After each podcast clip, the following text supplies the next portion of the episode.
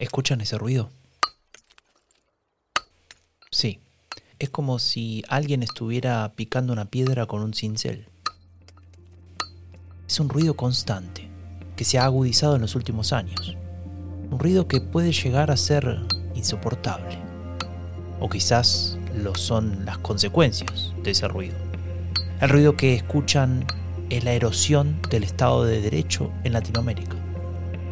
Y diferentes indicadores apuntan a que lo vamos a seguir escuchando.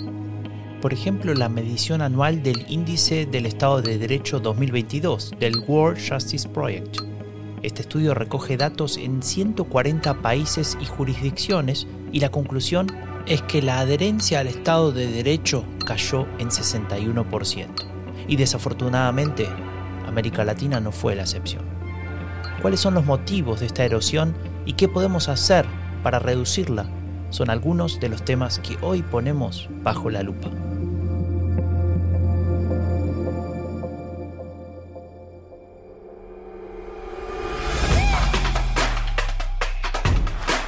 A veces hay que mirar dos veces.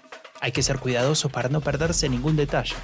No queremos que nada importante pase desapercibido, especialmente si se trata de lo que nos interesa. Y en este podcast ponemos todo lo que nos interesa bajo la lupa. Un podcast de diálogo político, un proyecto de la Fundación Conrad Adenauer. Soy Franco de Ledone.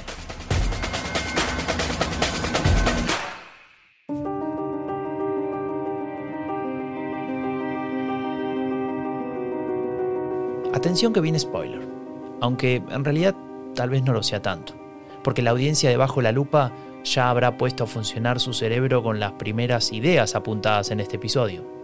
El caso es que vamos a empezar por la conclusión, el deterioro del Estado de Derecho, el aumento del autoritarismo y los límites a los derechos fundamentales son tendencias preocupantes que se observan tanto a nivel global como en Latinoamérica. Son temas de los que venimos hablando en este podcast político porque nos preocupa y queremos aportar información y análisis para tratar de pensar colectivamente en las mejores soluciones.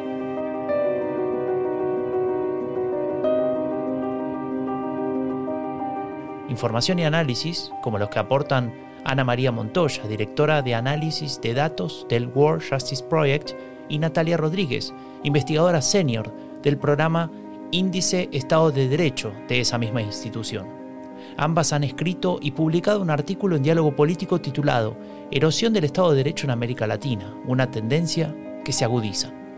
El texto de estas dos expertas nos sirve de guía para analizar el continuo declive del Estado de Derecho en Latinoamérica, una situación que abona el terreno para el autoritarismo y el debilitamiento de los derechos humanos.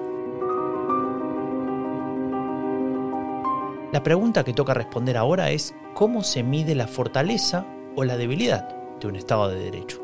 Eh, como su nombre lo indica, este índice otorga una puntuación y una clasificación a cada país em, y, ese, y, esa, y esa clasificación está basada en una definición muy comprensiva del Estado de Derecho, una definición que va mucho más allá del Poder Judicial e incluye otros factores de gobernabilidad y la forma en la que, digamos, operacionalizamos nuestra concepción del Estado de Derecho es a través de ocho factores principales. El primer factor es eh, los límites al gobierno o al poder gubernamental. El segundo factor es la ausencia de corrupción. El tercer factor es el gobierno abierto y esto un poco mide eh, la capacidad que los ciudadanos tienen para poder observar y contribuir a la toma de decisiones y, ver qué tan transparente es el Estado. Enseguida volvemos con la explicación de los ocho factores que nos estaba dando Ana María Montoya.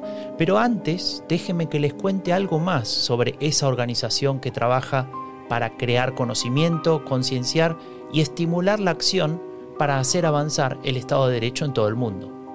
Para el World Justice Project, que fue creado en 2006 y tiene oficinas en Washington, D.C., Seattle, Singapur y Ciudad de México, un Estado de Derecho efectivo reduce la corrupción, combate la pobreza y protege a las personas de injusticias grandes y también pequeñas. Es la base de las comunidades de justicia, oportunidades y paz y sustenta el desarrollo, la responsabilidad de los gobiernos y el respeto por los derechos fundamentales. Una visión con la que no podemos estar en desacuerdo. Pero volvamos a los factores que sirven para medir esa calidad. la calidad del Estado de Derecho. El cuarto factor es el respeto a los derechos fundamentales y pues como muchas otras organizaciones nos, nos, enfocamos mucho en este factor para ver si en efecto se están respetando los derechos humanos básicos y las libertades cívicas. El factor quinto mide el orden y la seguridad em, y eh, en este en particular utilizamos muchas otras fuentes externas que miden cómo está la seguridad en, en, cada uno de los países. El sexto factor es el cumplimiento regulatorio y este básicamente analiza si las regulaciones y las leyes se aplican de una forma justa y efectiva.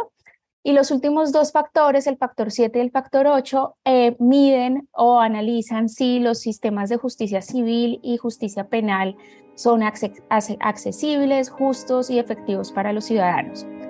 Estos factores se miden mediante más de 550 preguntas y variables en encuestas en más de 154.000 hogares y por 3.600 expertos legales. El índice del Estado de Derecho se construye así con las percepciones y experiencias de los ciudadanos y también con la aportación técnica de profesionales del derecho. Desafortunadamente, si vemos los datos entre 2015 y 2022, se ve una tendencia alarmante en los puntajes de Estado de Derecho. Esto ha sido generalmente impulsado por las tendencias autoritarias, la falta de contrapesos y controles a los poderes gubernamentales, una menor rendición de cuentas y una erosión de los derechos fundamentales. Natalia Rodríguez nos dibuja un panorama muy preocupante. Los datos concretos nos dicen que dos tercios de los 140 países en el mundo disminuyeron su puntuación en el año 2022. En América Latina y el Caribe, 21 de los 32 países redujeron su puntuación este año. Y de esos 21 países, 16 de ellos venían ya de perder puntos en 2021. Estarás preguntando qué países de Latinoamérica encabezan el ranking y cuáles están al final. ¿Tenés alguna idea? Seguro que sí. Te dejamos unos minutos para pensarlo.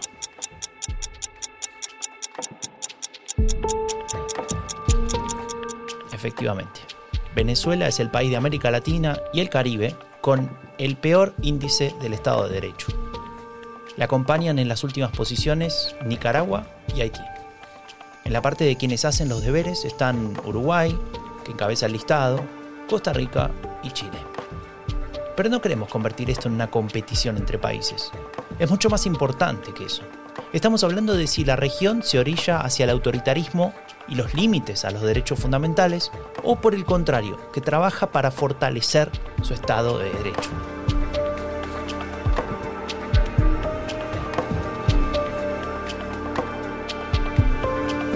El World Justice Project no aporta muy buenas noticias. Esta organización nota con mucha preocupación el deterioro de los derechos fundamentales. La libertad de opinión y expresión y la libertad de asamblea y asociación han disminuido en más del 80% de los países desde el año 2015. De manera similar, los indicadores de los límites al poder gubernamental, en particular el indicador que mide si la transición de poderes ocurre conforme a la ley, han disminuido en dos tercios de los países estudiados desde el 2015. Pero de transición de poderes y reconocimiento de resultados electorales hablaremos en otro episodio.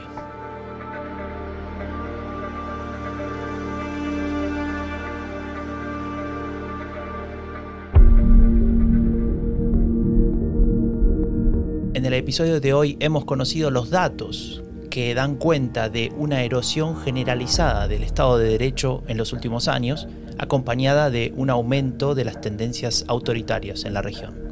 Estas tendencias se agudizaron durante la pandemia, cuando los gobiernos se extralimitaron en sus poderes ejecutivos y restringieron libertades cívicas. Tenemos peor libertad de opinión y de asociación.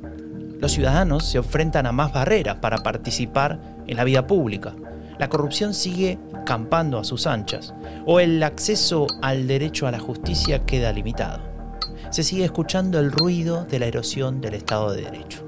Y la pregunta es cómo detener ese ruido o al menos cómo hacer para que ese ruido no sea tan molesto. Nos parece que sensibilizar, aportar información y análisis y poner el foco en lo que está pasando es una buena manera de combatir el ruido.